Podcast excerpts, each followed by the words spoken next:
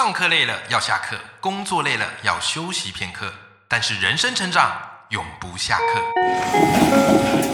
嗨，欢迎来到 Life 不下课，我是欧阳立中，每天陪你学习练功，一起玩出你我的理想生活。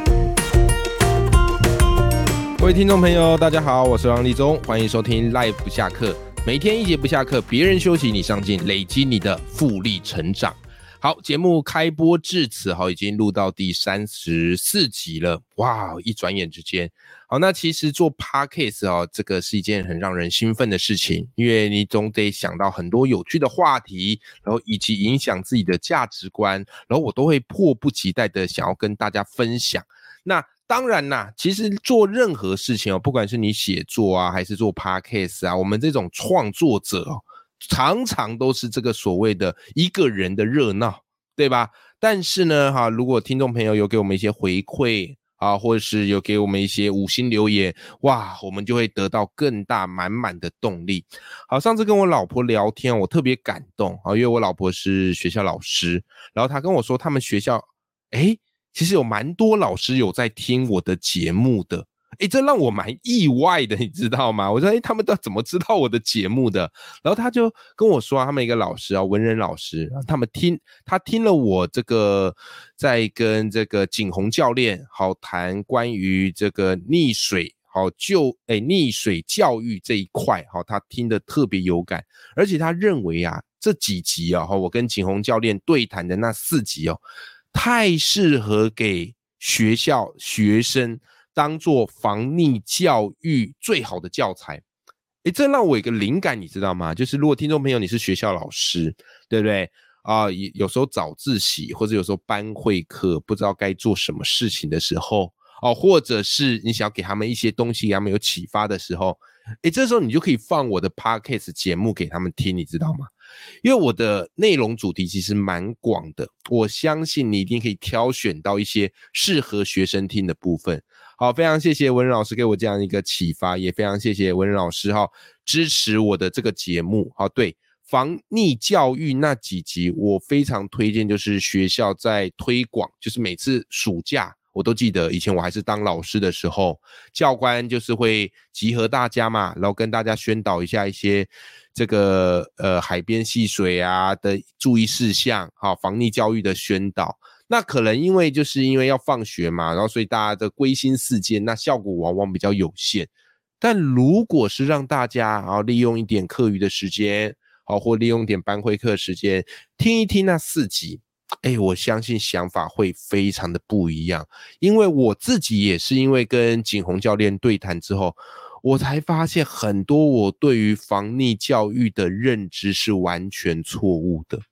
因此，在做这个节目，我觉得大家听我节目很有收获。可是我自己在做这个节目的时候，我也很有收获，因为就是我不懂，所以我找了这些各领域的达人，我们来聊一聊，看能不能擦出什么样的新火花。好，所以大家也可以期待好接下来好几集的节目，也希望能够带给大家完全不一样的视野。这个就是我做这节目的初衷，好不好？好，好，那今天要跟大家聊一个话题。这个话题也是我呃这一年来成为自由工作者得到最大的一个领悟跟启发。什么话题呢？我特别想跟大家来聊聊意志力这件事情。你说意志力这件事情，对？为什么我们要聊意志力这件事情呢？因为很多时候啊，不管你在看漫画，或是不管你在面对生活中各式各样的事情。很多时候，我们第一直觉就是，我们如果要把一件事情做好，我就要靠意志力，对吧？你看那个漫画的主角，每次跟那个反派决斗，哪一次不是靠着意志力给他坚持下来呢？尤其啊，成为自由工作者之后，哇，我发现意志力对于一个自由工作者而言，那又是特别特别的重要。OK，我一直以为自己是一个很有意志力的人，可是你知道吗？直到我后来离职成为自由工作者之后，我发现我每天都在跟意志力谈判，而且这个谈判过程常常是这样啊，就是意志力告诉你说你要做这件事情，你现在要去做这件事情，right now 啊，不要拖延。可是我就会开始跟意志力 debate，我就开始反驳意志力，我就会跟意志力说，可是我昨天晚上我小孩闹到很晚呐，很晚才睡呢，我早起我起不来呀。又像是意志力告诉我说，你要去运动，成为自由工作者，时间弹性之后，你就要回头多照顾自己身体。你说你以前当老师，然后整天忙，没时间运动就算了，怎么现在还不运动呢？对吧？意志力告诉我要运动，可是我又很有意见了，我就跟他讲，哎，成为自由工作者之后，你没看到我每天 case 要想办法一直接，一直忙吗？我工作忙不完了，钱都赚不完了，对不对？我哪有时间运动啊？你看。我们又一言不合了。好啦，接着意志力告诉我说，如果你要经营自媒体，对不对？然后你要有更大的流量，或是你要去影响更多人，那你就要去做自己的个人网站嘛，或是去做做这个 podcast 嘛。意志力告诉我说，要要要要做要做要做。各位，我就吐槽意志力说，你是想把我累死是不是？你没看到我每天光接演讲、光写稿子，我就已经快要不成人形了。各位，你知道？所以后来意志力就不太理我了。我相信你生活当中一定会遇到像我这样的人，就是，呃，你不管跟他讲什么事情，他都会跟你说，可是，但是我没办法。那久而久之之后，你就不想理他嘛？啊，比方你是一个职场老鸟，你带一个职场菜鸟，然后你跟他说该怎么做，你可以怎么做，然后他总有一百个反驳你的理由，或者一百个解释，那你就不想理他了。对。我发现意志力离我远去了，哈，离我远去了。好啦，所以后来我注意到一件事，就是其实你要管理好你的意志力是一件很耗神的事，你知道吗？意志力是非常耗能量的。为什么呢？很简单，举我刚才上述所说的这件事情，你都知道这件事情该做。其实每个人都马知道什么叫做上进，什么叫做努力，但问题出在哪里？问题出在懒才是一个人的天性嘛？我们的大脑就是为了让我们生存才不断的演化嘛，所以，我们大脑不是为了让我们上进啊，有意志力啊，不是的。因此，大脑就是希望用懒的方式来延续我们的生存。所以，为了偷懒啊，我们只好不遗余力找更多的借口来说服意志力。今天不宜早起。今天不宜运动，今天不宜发文，今天不宜录 podcast，什么都不宜，只宜睡觉跟偷懒划手机。OK，之后我在想怎么办嘞？怎么办呢？这一年来，我自己成为自由工作者的职业摸索，我发现我有很多事情我想要做，可是往往我都在跟意志力做对抗。那如何是好呢？因此，我这时候有个念头，听众朋友，我就在想，哎。如果我把意志力外包出去嘞，我自己做不来，我请人帮忙嘛，我请人来做嘛，是吧？好，所以我觉得想通这个道理之后，我发现，当我想做一件事情，我外包出去，我请人来盯着我做，我不是给他做啦，就是我请人盯着我做，这样我就不用去考虑要不要做啊。往往说服自己是很容易的一件事情，你知道吗？反正就是做与不做。可是，当你花钱请人督促你来做，OK，这时候你不好意思不做嘛，而且你钱又花下去了，对吧？好，所以很多时候啊，我们都在花时间考虑要不要做啊，然后什么时间要做啊，啊，做了会不会怎么样啊？用各种理由来合理化自己的不做。因此，我想我就直接把意志力外包出去，啊，让专业的人来督促我做。好，所以这是我接下来哈这半年来的尝试。然后其实这半年来的尝试，比方来第一个，我说经营个人品牌，我们一定要有这个所谓的经营网站，对吧？OK，我自己有在经营脸书粉砖嘛，但你都知道哈，如果你有听我跟这个高永琪聊的那四集，好，知识复利那四集，没有听的听众朋友哈，回去再复习一下那四集，那四集非常重要。我觉得已经堪称是你要经营个人品牌的教科书等级。那是因为永琪的书写的真的很好。好，那如果有听那事情，你就知道要经营个人网站是一件很重要的事情，因为这个叫做私域流量。那如果你经营脸书、IG，这个都是别人的流量哈，因为是别人的平台。只有你经营个人网站，你才可以得到你真正的私域流量，才不会受限于一些演算法的限制。OK，好啦。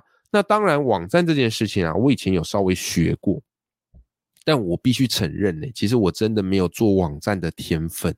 就我做出来，我这个可能也没有练习太多啦。哈，因为我一看到那个城市码我就晕倒了，好，一看到版型我就晕倒了。所以那时候虽然学了，但做出来那个网站奇丑无比。你知道丑到什么程度吗？丑到有一次我一个朋友说：“哎，欧阳，我发现有人哈在山寨你。”我说：“啊，山寨我？对，就是有一个网站，然后他就。”里面就是放你的文章，然后打着欧阳立中的名号，然后做的很丑。然后我说真的吗？我去看看，就一看，哇哩嘞，那个是我的网站没错啊！我就跟他讲，那是我本人的网站没错。然后我朋友很久，OK 啊，好，所以总而言之，我就发现其实可能自己这个在网站的心力下的不够啊，然后做出网站也很丑，然后又没什么成就感，后来就停摆了。那后来，因为我自己在做个人品牌嘛，然后自己离职出来做之后，我就觉得，哎，好像网站这件事情应该要好好来做一下。那这一次呢，我就决定，我不要自己一个人那边弄，因为我没有太多时间去研究怎么架站啊。当然，我相信有很多很厉害的高手是可以，但以我状况，我觉得我比较做不到。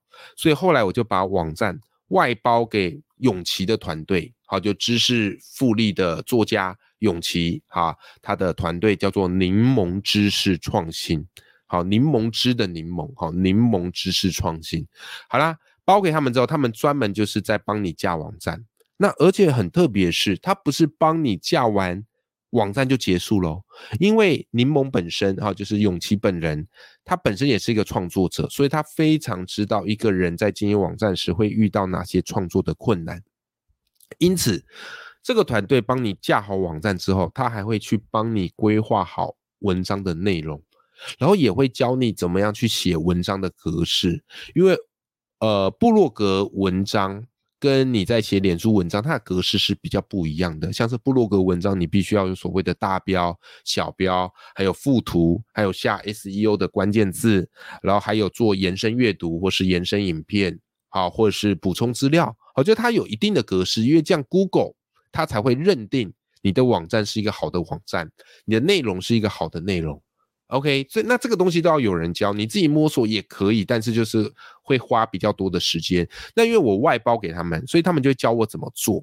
因此呢，教完我怎么做之后，他不是就叫放水流，他们就扮演一个教练的职责。我觉得教练这个概念蛮重要的，coach 好非常重要，就是教练他会督促你做，所以他就会督促我。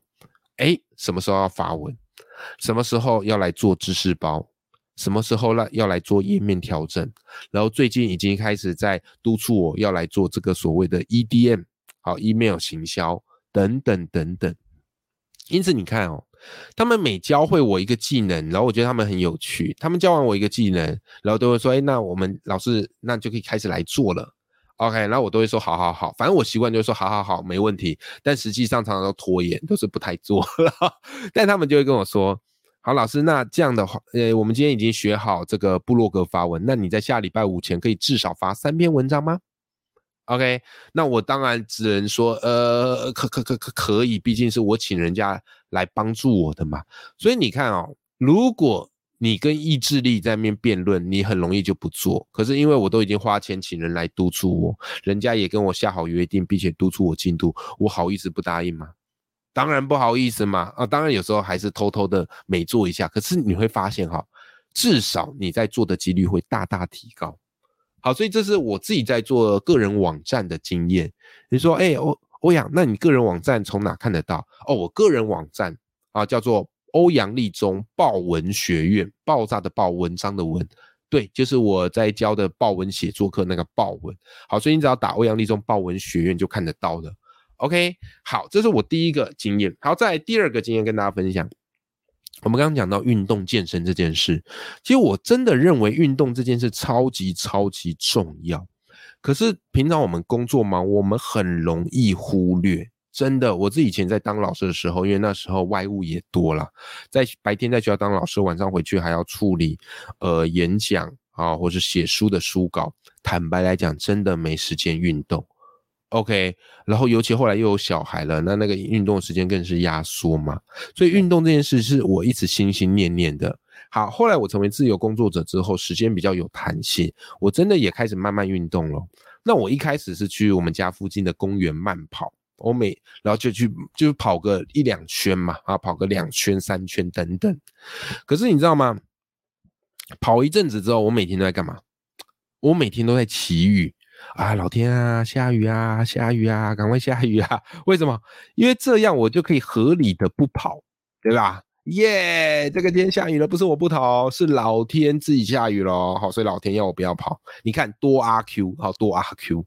好，可是后来我发现哦，再这样下去不行呐，肚子越来越大了。哦，六块肌都已经变成一块肌了。对吧？好，所以我就想，哎呀，怎么办？再这样下真的不行。然后就是有一搭没一搭，然后日复一日，身材变形走样。所以我后来就下定决心，就是我觉得干脆我就去健身房办会员，对吧？好，你付月费嘛，那因为你有付钱，你就会比较在意这件事情。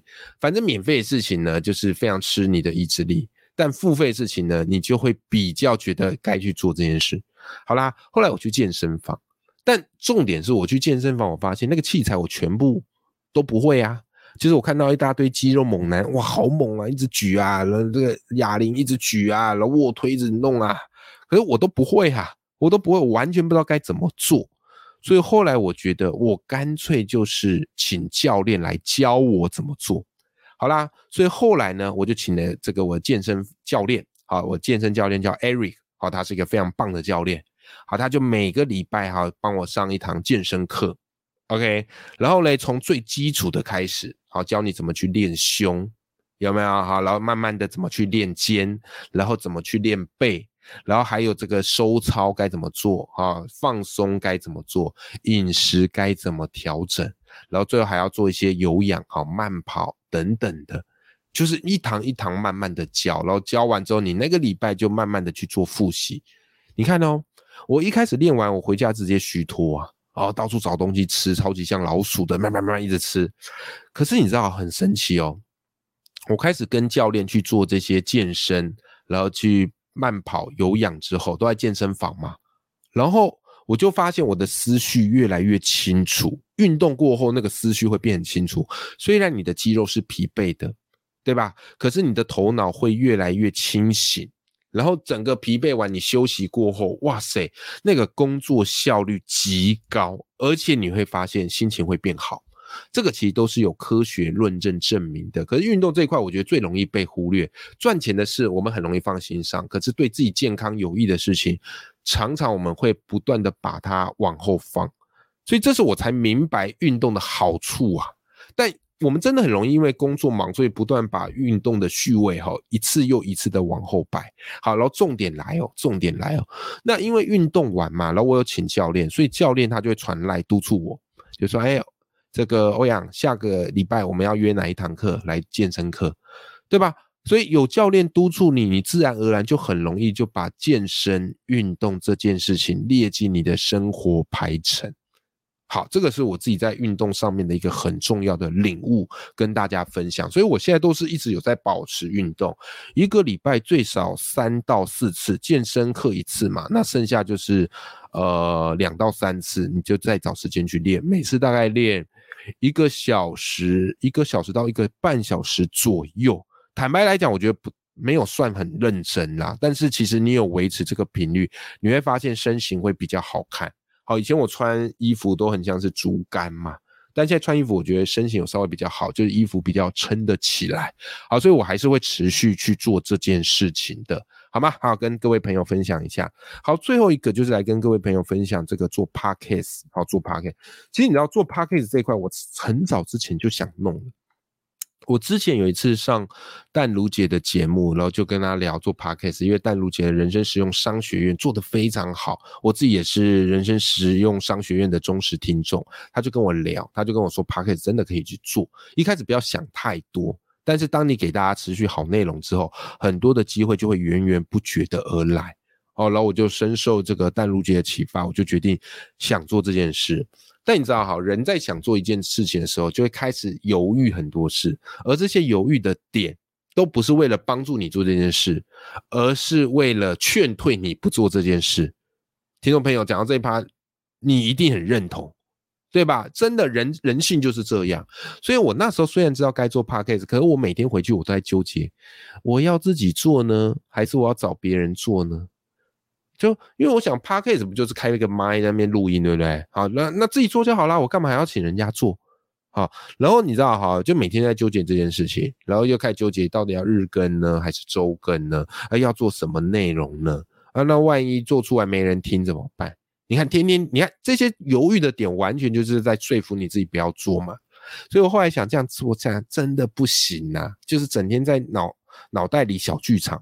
因此后来我决定牙一咬，我就请了一个 podcast 制作人，没错，就是我现在这个赖不下课的制作人叫 Justin 啊，Justin，好，请他来帮助我。为什么我找 Justin 呢？很简单，因为有一次我去上一个 podcast 节目录音，那个是陆队长的节目，叫《好女人的情场攻略》，好，非常推荐这集节目给大家。好啦，结果那时候这个帕那个 Justin 也是《好女人情场攻略》的制作人，然后我就发现哇。他的这个好制作非常的细心，而且还会提醒来宾说要怎么讲，那收音会比较清楚，以及我们等下的节奏可以怎么样。我说这就是我缺的，好，所以后来我就找 Justin 帮我，那非常感谢 Justin，然后他就一口答应，好，就决定帮助我，而且他非常专业哦，他非常专业，因为他已经有录上千集的经验，然后也已经有。制作好几档 podcast 节目的经验，所以 podcast 不是想大家想象着拿着麦克风就开录，就它有一系列的规划。好，片头啊，从一开始的我们的节目设定，好到片头音乐，然后以及到口白，以及到我们整个节目的安排，甚至是邀访来宾等等等等，他已经把它变成是一套系统化的东西。好，所以我就跟着他的这个系统按表操课，一步一步走，然后他都会督促我什么时候要交什么什么稿件，什么时候要提供这个内容给他。你看，当你找了一个教练，他不断督促你，我就不用再去犹豫要不要去做了嘛，因为他督促我，我不好意思不给嘛。包含今天我现在录的这期节目就是嘛，就是我已经开始被 Justin 催说要给音档了，对吗？所以有时候是这样，就是我们心中本来就有想要做的事情。但是我们缺一个人在我们后面 push。你想想，国高中时期一定是你读书人生的巅峰。为什么？老师在督促你啊，老师会关心你的成绩啊，老师会给你安排作业啊。可大学之后，你有没有发现分水岭？好的很好，烂的很烂，强的很强，废的很废。为什么？没人督促你啦，对吧？所以，既然我们人有这样的一个惯性，那我不如就把我的意志力外包出去，去找这些很厉害的高手来督促我。好，这个是我自己这一年来一个蛮重要的体悟。当然，我也必须很诚实的告诉大家一件事情：你意志力外包，一定要有钱嘛，对不对？好，一定要请人帮忙，一定要有钱嘛。所以在你的经济负担许可之内去做这件事情。那当然你会说，对啊，欧阳老师，你这事情外包，那自然而然都要付费，那钱从哪来？工作钱根本不够啊。那听众朋友就真的要麻烦你回去听我的赖不下课的第三十集。好，钱不够用，对不对？好了，我提供了三个可以增加收入的方法。我提供的方法都是我自己亲自实做验证过，所以我相信对多数人是有效的。OK，好，那么这就是今天这一集想要跟大家的分享的内容啦，哈，好，希望今天这集节目内容对大家有帮助，好，永远要记住眼里有光，心中有火的自己，好，谢谢你们收听，我们下集见，拜拜。